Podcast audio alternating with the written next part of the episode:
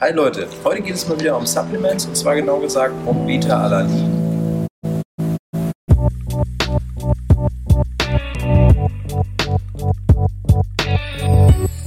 Das ist eines der bekanntesten Supplements. Das liegt daran, dass es schon unheimlich gut erforscht ist und die Leistungssteigerung nachgewiesen ist.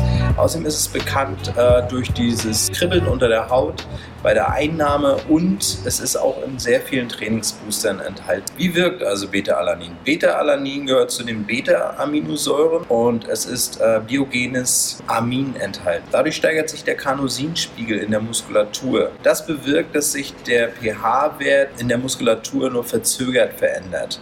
Das heißt also, dass du dadurch einfach, dass der Muskel nicht so schnell übersäuert.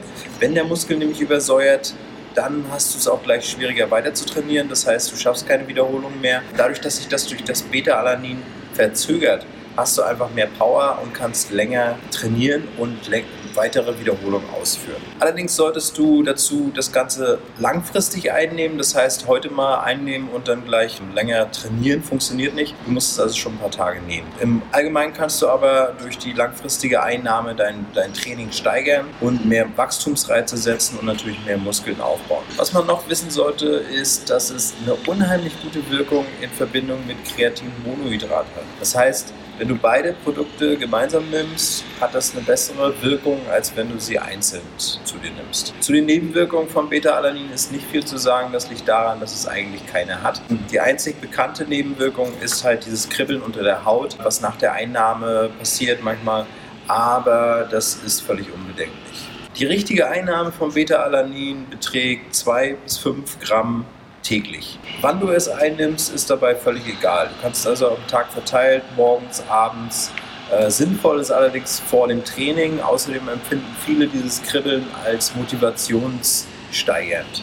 Welches Beta-Alanin-Produkt ist nun also das Richtige für dich? Achte darauf, dass es von einem renommierten Hersteller kommt, der gut bekannt ist für seine qualitativen Produkte. Außerdem sollte es in äh, Europa hergestellt sein, besser noch in Deutschland.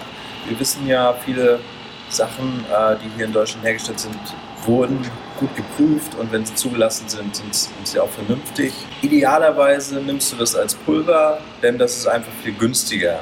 Solltest du Probleme haben, irgendwie unterwegs ist, ins Glas zu mischen und zu trinken, kannst du natürlich auch Kapseln nehmen, musst aber dafür wissen, die sind natürlich teurer, weil die Herstellung einfach aufwendiger ist.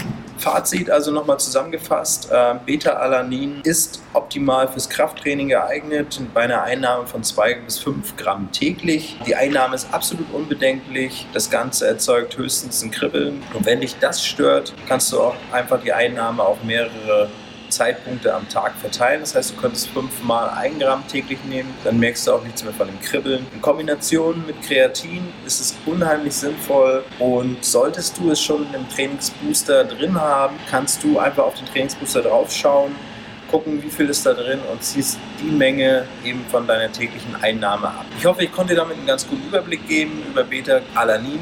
Schau es dir mal an, probier es mal aus. Äh, es macht auf jeden Fall Sinn und äh, jeder hat sowieso seine eigenen Erfahrungen damit, beziehungsweise muss seine eigenen Erfahrungen damit machen und äh, hat da auch seine eigenen Empfindungen. Ich bin Steffen von Quality Bodies und wünsche dir viel Spaß beim Training.